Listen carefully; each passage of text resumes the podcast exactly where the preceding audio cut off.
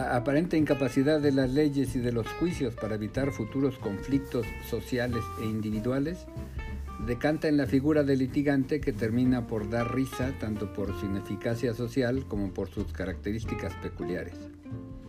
El británico John Mortimer fue un abogado defensor de la libertad de expresión y escribe sobre el fársico abogado Rumpel y con ello realiza una crítica del sistema de justicia británico.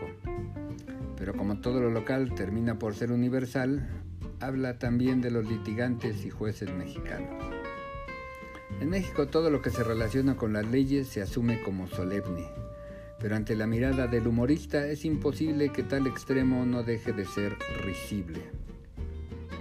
Si el filósofo Bergson establece en su famoso ensayo sobre la risa que una de las características del humor es la mecanización de las funciones primordiales de las personas, esta solemnidad puede asumirse como una forma de hacer algo que no es natural. Si los conflictos humanos es una de las constantes de todos los tiempos y culturas, así como la búsqueda de su solución, puede asumirse que lo más natural del hombre es entrar en conflicto, muchas veces por aspectos criminales. Soluciones que antes eran practicadas en forma cotidiana hoy nos parecen sorprendentemente violatorias de derechos humanos. Prácticas para elegir a los bebés que serán criados por el núcleo social donde nacieron hoy nos parecen criminales. Así se puede establecer que nada más natural para el ser humano que romper la estabilidad social, que romper las leyes diríamos hoy. Este es el aspecto más destacado en las novelas del abogado Rumpel. A quien le gusta defender criminales y gane o pierda se divierte y lo festeja bebiendo todas las tardes vino o cerveza.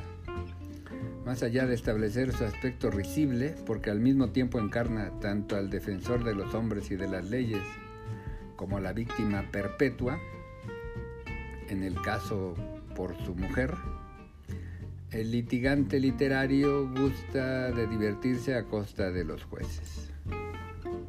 Hoy podemos establecer que ese hablar pausado de los funcionarios judiciales, que esa costumbre de invocar leyes y criterios novedosos o desconocidos para el resto de la población que esa gesticulación estudiada no solo son una pretensión de solemnidad, sino un intento vano de mostrarse como seres ajenos al vulgo que representa, en el caso de México, a decenas de millones de personas que luchan todos los días para comer y sobrevivir.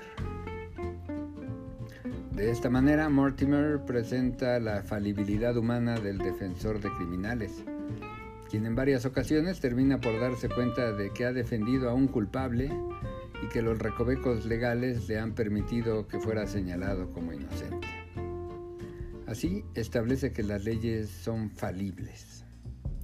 La diferencia central es que Mortimer lo presenta como un gran guiñol, en el que el lector termina por reírse, pero la realidad muestra que lo cotidiano sería establecer la tragedia de que las leyes en las que cientos de legisladores aparentemente invierten meses y años para modificar códigos y normas, terminan por ser inútiles para resolver problemas básicos de equidad social o de acceso a los servicios esenciales.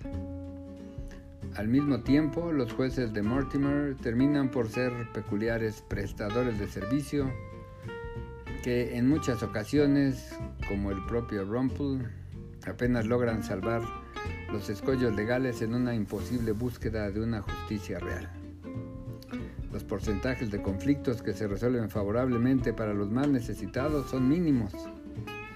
Y si esto sucede no es precisamente por el empeño de los juzgadores, al menos los que describe Mortimer, pues más de uno de sus jueces parece abusar del cargo se entromete con los litigantes, los interrumpe con chistes inapropiados durante las diligencias, busca prejuiciar al jurado y otras peores. Al final, el juzgador manda en su juzgado.